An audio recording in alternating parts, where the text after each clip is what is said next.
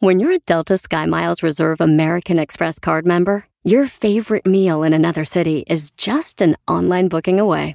Así que conocerás dónde se consigue el mejor pan dulce to have with your morning cafecito en LA.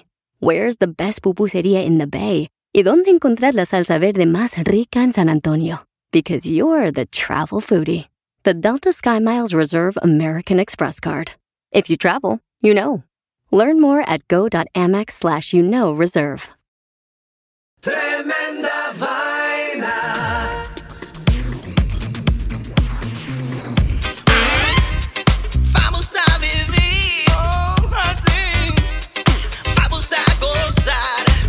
Hola amigos, bienvenidos a Tremenda Vaina, el show donde escuchas cuatro historias absolutamente increíbles. Pero solo una es falsa, fake news. Hola, soy Danilo Álvarez Soy Román Rojas. y esto es Tremenda Vaina. En este capítulo de Tremenda Vaina, Recordando tu vida pasada. queso de axila. Ugh, olores espaciales. No oigo a los hombres. Esto es Tremenda Vaina, episodio número 30. 30. Y esto empieza... Ah, sí. sí.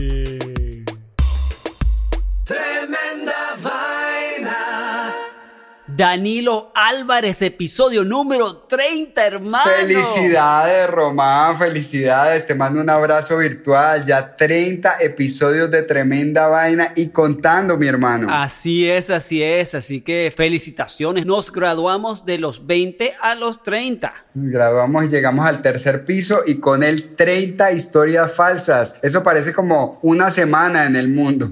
Exacto. parece como un día en el mundo. 30 historias fake news. 30 historias falsas y llevamos en total 130 historias, ¿correcto? Es un milestone, 130 historias que llevamos contadas a nuestro público que cada mes crece más. Donde sea que nos escuchen, estamos contentísimos de estar con ustedes y por favor compartan el podcast y recuerde que estamos también en YouTube. Todos los episodios están en YouTube. Pásenselo a todo el mundo. Hoy, como siempre, tenemos cuatro historias increíbles y una de ellas es falsa. A ver si ustedes descubren cuál es, Román. Tremenda vaina. Así es, vamos a ver cuáles fueron las historias de la semana pasada para revelar la historia falsa. Así que vamos. Así es. Bueno, listo. ¿Cuál fue la primera historia de la semana pasada, Román? La primera historia del episodio número 29 de la semana pasada fue Caperucita Verde. Así es, del libro erótico que distribuyó el Ministerio de Educación chileno en escuelas primarias por error. Ay, na- ay, papá. Ok, la historia número 2 de la semana pasada fue Orquesta de Vegetales. Señor, de la Orquesta de Viena que construye sus instrumentos con vegetales, los toca en vivo y luego prepara una sopa con ellos. Después del concierto. la historia número 3 de la semana pasada fue Muñeca japonesa símbolo de Corea. El mensaje secreto que le dejó el último emperador coreano a su hija antes de morir. Y la historia número 4 que fue muy loca, Las siete vidas de Franny. Sí, del hombre que se encontró con la muerte de frente siete veces y en todas se escapó de milagro, Román. Bueno, muchachos y muchachas, si no quieren saber, si no quieren saber cuál fue la historia falsa de la semana pasada, por favor tápense los oídos. Y Danilo, dame el redoblante de tremenda va. vaina. La historia falsa del episodio pasado, del episodio número 29, fue... La muñeca japonesa de Corea. Cuando yo le conté esta historia a mi mamá, ella me decía, no, no, no, no puede ser, yo quiero que esa historia sea de verdad. Y yo, pero mamá, yo no puedo hacer nada. es falsa. Pero mijo, haga la fake news, haga la fake news, mijo. Pero para la gente que creyó que era real, no es. Esa es la cosa con el fake news, Román. Al otro día está la gente diciendo, ah, tú eres coreano, wow, qué loca esa historia de, de la muñeca esa de- del emperador, ¿no? Y él te dice, ¿cuál muñeca? No, ¿cómo tú no sabes? Pero estás loco, ¿cómo no te vas a saber la historia de tu país, pelotudo? Bueno, amigos, vamos con cuatro historias nuevas esta semana del episodio número 30 de Tremenda Vaina. Así que, Danilo, esto empieza como. ¡Ah! ¡Sí! Tremenda. Y ahora vamos con la primera historia de hoy de Tremenda Vaina, recordando tu vida pasada. You make me, you make me feel alright. Bueno, Danilo, esta no es la primera vez que yo he escuchado una historia como la que voy a contar ahora. Ok. Bueno, Alex Johnson, de 10 años de edad, de la ciudad de Albuquerque, Nuevo México, en los Estados Unidos, es realmente un niño especial. Ajá. Desde los 3 años empezó con una obsesión loquísima por todo lo que tuviese que ver con la Segunda Guerra Mundial. Desde que empezó a hablar de manera más coherente de niño, contaba historias locas de batallas en la guerra. Los padres estaban impresionados pero preocupados por el niño, ¿no? Sí, una, una época muy dark, ¿no? Muy dark, pero el niño lo cantaba con mucha alegría y, y que energía. Y, los, los padres decían, bueno, este muchacho tiene una capacidad de imaginación impresionante. Sí. Y, y que tenía un interés por la Segunda Guerra Mundial loquísima, ¿no? Ujú. Pero la cosa se puso un poco extraña cuando Alex, a eso de los seis años de edad, le dijo a su mamá que él había sido sargento de los Estados Unidos en la desastrosa guerra que mató a más o menos 75 millones de personas. O sea, como, un, como, una, como una reencarnación, dices tú. como una reencarnación. Wow, y no es, no es qué la primera vez que he visto una, que he visto una historia de esta. Alex detalladamente le contaba a su mamá de batallas que había tenido como sargento, el sargento Michael Jacobs de la primera división de infantería de los Estados Unidos, ¿ok? Se sabía el nombre y todo. Que su general de división había sido el general Cliff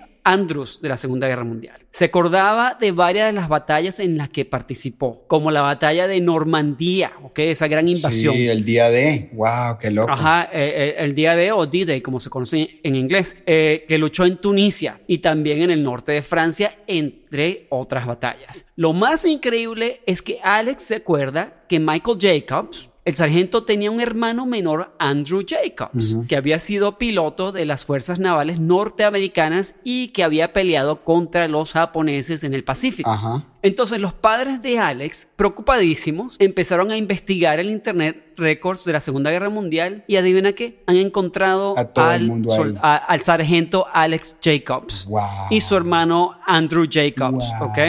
El niño entonces no Ajá. tenía por qué saber nada de eso. Eh, Exacto, entonces no, no tenía nada y el niño se la pasaba hablando de eso. Bueno, este soldado, eh, Alex Jacobs, había muerto de causas naturales en el año 2005, averiguaron, en la ciudad de Los Ángeles, California, y había sido sargento en la Segunda Guerra Mundial, como les comenté. Mientras que su hermano Andrew Jacobs, de 95 años, todavía estaba vivo y viviendo en el estado de Florida, ¿Y qué año es esto por ahí? En el 2017. Ah, ok, ok, es reciente. Resulta que un detalle importantísimo es que el niño Alex también hablaba repetidamente de una mujer que se llamaba Dora, que le encantaba Dora, que Dora, que Dora era, era lo máximo y los padres no conocían a ninguna Dora. Sí. Decían, ¿quién carrizo es esta Dora? Sí. Una vez que confirmaron toda la información en el internet de lo que había contado Alex, sus padres decidieron ponerse en contacto con Andrew Jacobs, el veterano piloto de la Segunda Guerra Mundial, y contarles lo que estaba ocurriendo con su hijo Alex. Alex tenía a los papás locos que quería conocer a Andrew Jacobs, que quería verlo, que quería verlo, que se está, que por favor, daddy, Qué mami, loco. bueno. Finalmente lo han llevado a Florida, ¿ok? El viaje específicamente para encontrarse con el señor Andrew Jacobs. Cuando Andrew Jacobs y Alex con su familia se encontraron, Alex corrió a los brazos de Andrew Jacobs y se tiró a llorar el niño de alegría y los padres estaban obviamente asombrados de lo que estaban presenciando, ¿no? Sí. Y entonces el niño le dice a Andrew Jacobs, I missed you so much. Wow. El niño Alex le pregunta a Andrew Jacobs, ¿qué pasó con Dora? Cuando el viejo escucha esta pregunta, se le empiezan a salir las lágrimas, se queda, se queda tartamudo, no haya qué decir el hombre, y entonces ah, él le dice, nunca más supe de ella, regresé de la guerra y más nunca supe de ella. ¿Y cómo sabes de Dora? Le pregunta al niño, ¿no? Resulta que Dora fue la comprometida de Andrew Jacobs antes de que él se fuera a la Segunda Guerra Qué Mundial. loco. Wow. Qué historia tan tremenda, Román. Además que me imagino que esto era un niño cuando él llega a donde, a donde digamos, su hermano. ¿Él cuántos años tendría? Tendría cinco o seis años, una cosa así. Tenía, bueno, tenía 10 años en ese momento el muchacho. Ah, wow. Qué loco. No, no, no, no, no. Qué Así historia. Me, se me pararon todos los pelos, man. Pero de verdad que hay casos así. Hay muchos casos así. sí, de gente que Eh, cuenta este- de vidas este no- pasadas. No, es el único caso. Tremenda vaina. Esta es la segunda historia de hoy de Tremenda Vaina. Queso de axila. Yo me muero si no estás en esta oscuridad. Quiero que me digas que me quieres. Quiero que me lo digas. Ok, Román, ¿a vos te gusta el queso? Me encanta, aunque no lo como mucho, pero me encanta. Bueno, a mí también me encanta, honestamente, pero es cierto que el proceso con el que se desarrolla o con el que se fabrica puede ser un tanto asquerosín, ya que involucra el uso de culturas microbiológicas con las que los humanos pues no tenemos usualmente una relación muy amigable. Para Especia- especialmente ahora. Sí, especialmente ahora. Ahora, para explorar esa relación con las bacterias y microbios que hacen posible que disfrutemos de nuestro quesito de cada día, la nueva exhibición de, en el Museo de Victoria and Albert Museum en Londres, que se llama Queso Humano, recolectó bacterias del sobaco o axila No, de, no, no, de cinco celebridades e hizo que fuera- queso con ellas. No me importa qué celebridad es, no voy a comer ese queso. Bueno, el objetivo de la exhibición es demostrar que los microbios no deben ser vistos únicamente como organismos dañinos para los humanos, sino que son esenciales para nuestra existencia. La exposición en el blog del museo aclara que los microbios son responsables de muchos de nuestros procesos metabólicos que afectan, entre otras cosas, nuestro ánimo, nuestro peso, la inteligencia, la personalidad, etcétera. Pero a este punto te debes estar preguntando, Román, Román, ¿cómo se fabrica el queso humano? Para yo hacerlo en casa. Hacer un quesito de axila. Pues si se te ocurre hacerlo en la casa, te cuento que es muy sencillo. Primero, Ah, qué bueno. se recolectan las bacterias de secciones cochinillas del cuerpo de nuestras celebridades, como del ombligo, gas, de los Oh. oídos, de la nariz y por supuesto de las axilas de debajo del brazo. Luego se ponen a crecer en un plato de laboratorio hasta que se pueda recoger un buen cultivo bien gordito y bien puerquito para echárselo a la leche. Bueno, resulta que la bacteria que se usa para hacer queso es muy similar a la que se encuentra en el cuerpo humano, Román. Por eso algunos quesos huelen como a media de loco o a lo que te huelen los pies después de un partido de fútbol con tiempo suplementario. Entre las celebridades que se ofrecieron para la obra esta, eh, Está una reconocida chef de un programa de televisión quien donó sus bacterias para hacer queso tipo Stilton, un rapero para hacer mozzarella y el cantante de una famosa banda de ska para hacer cheddar. No, no. Desafortunadamente, por ser un proyecto netamente artístico, no se ha determinado si el queso humano es apto para el consumo humano.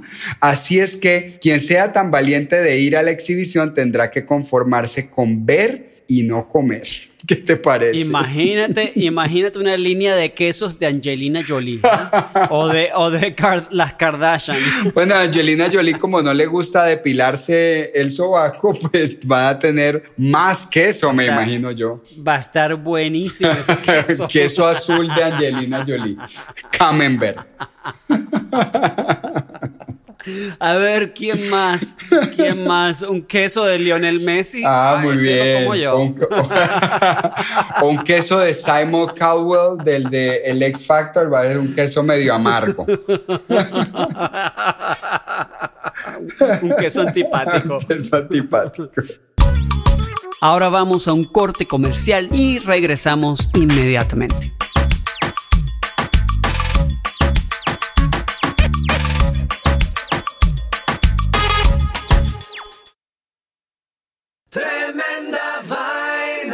Ahora vamos a la historia número 3 de hoy, olores espaciales. Esta historia es acerca de un olor muy especial. Hace décadas la NASA solicitó a sus especialistas que desarrollaran el olor del espacio Wow. para ayudar a preparar a los astronautas para la experiencia de estar en el espacio. Ahora, un perfume, Eu the Space, ha atraído compradores ansiosos por su campaña de Kickstarter, que ya han recaudado más de 500 mil dólares en pedidos anticipados. Escucha bien. Para saber a qué huele el espacio. La historia del olor del espacio se ha contado tras varios relatos. Desde la primera caminata espacial, los astronautas se sorprendieron por el olor persistente al regresar a la nave espacial. Ajá. El coronel astronauta de la NASA, Chris Hetfield, dijo, el único momento en que puedes oler el espacio es cuando regresas de una caminata espacial. Al cerrar la puerta y estar de vuelta en la nave, hay un olor muy peculiar. Ajá. Algunos lo describen como ron, fruta, bistec, parrilla un olor bastante claro. o barbacoa. Es que se les quemó la nave. se está quemando un motor. Eh, los primeros viajeros espaciales también notaron un aroma penetrante como galletas quemadas. Qué loco. Sí, Gene Cernan, el astronauta del Apolo 17, comentó sobre otro aroma que experimentó. La luna huele a pólvora gastada. ¿Qué, qué? ¿A pólvora gastada? La luz. O sea, el Así polvo mismo. como a polvo de pólvora, sí. Sí, de pólvora. Ahora, los fabricantes se han asociado con perfumistas galardonados muy famosos e informan que han obtenido contratos comerciales exclusivos para reproducir la fórmula secreta basada en las experiencias de los no, astronautas. qué gente más desocupada. Eso sí, eh, aunque no están afiliados a la NASA, la gente que está haciendo este perfume, por cada botella de EU de Space que compre, van a donar a un programa de ciencia, tecnología, ingeniería, matemáticas y de K12 en los Estados Unidos. Así que para estudiantes de bajos ingresos, así que es, es algo bueno. Va a costar 29 dólares y ya sabes que no tienes que ir a la luna para olerla o para el espacio. El olor pronto estará orbitando alrededor de una tienda terrícola cerca de nosotros. Roma, pero espérate, yo, o sea, yo voy a quedar oliendo a pólvora y a barbecue quemado para ir a mi cita, para que mi novia me diga, uy, ¿a qué hueles? Y yo le diga, acabo de regresar del espacio. y además acabo de ayudar a un niño pobre a ir a la universidad. O sea, la vaina está quemadísima, loco. Se quemaron todos los sensores aquí. Ay, muy buena historia, Román. Muy buena. Ay, Dios Tremenda mío. vaina. Tremenda vaina. Y esta es la cuarta y última historia de hoy. No oigo a los hombres.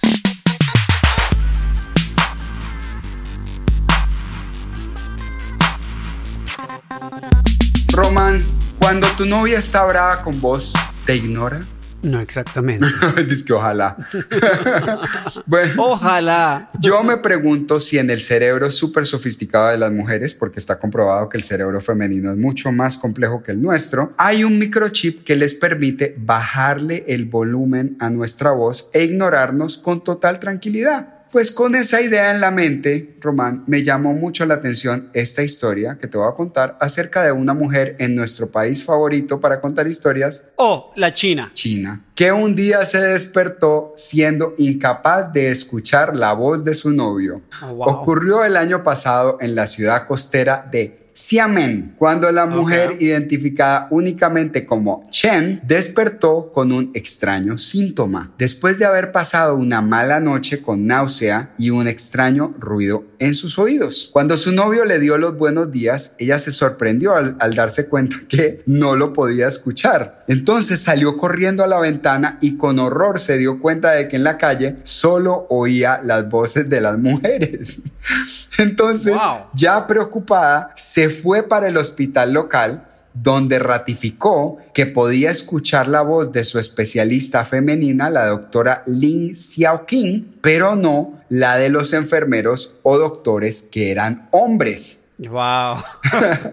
Al darse cuenta la doctora de que su paciente no escuchaba en absoluto cuando el enfermero le pedía que siguiera alguna instrucción, le diagnosticó pérdida auditiva de cuesta inversa, que es una condición muy extraña que afecta la capacidad de escuchar tonos graves y de, o de baja frecuencia, más típicos en personas de sexo masculino. Aunque el diagnóstico opuesto es mucho más común en humanos, es decir, la incapacidad de escuchar sonidos de alta frecuencia o más agudos, apenas uno entre 13.000 personas con problemas de audición padece la condición que sufrió nuestra amiga Chen. Los doctores sugirieron que la causa puede haber sido estrés y falta de sueño derivada del exceso de trabajo, pero auguran que con un descanso y un tratamiento de esteroides leves, Chen volverá a escuchar la anhelada voz de su novio muy pronto, aunque no lo quiera. Wow. Increíble. Imagínate que eso pueda pasar, que un día uno se levante y es que "Ah, no oigo a mi novia. ¿Qué dicho? Pero, pero oigo a todo, a todos los demás. A los hombres los oigo, a las mujeres ni a ni una la escucho. ¡Qué bueno! Eso, a- eso me recordó, ¿te acordás de una historia que contamos por allá como en el capítulo 20 acerca de un tipo que fingió durante 20 años a no Ah, escuchar sí, a su claro. esposa Claro, claro, claro, claro. y se salió con la suya, el desgraciado? Se salió con la suya, sí. Episodio número 30, hermano. Ya lo terminamos. Lo logramos, casi. lo logramos. Queremos mandarle un logramos. abrazo muy grande a todas las personas que han estado con nosotros durante estos 30, 30, 30, 30 episodios. Y que No sean 30 años, 30 sí, sí, sí. episodios. Y que sean Ni otros Joe 30 Rogan mil a más. 30 Sí, exacto, Ni Joe Rogan.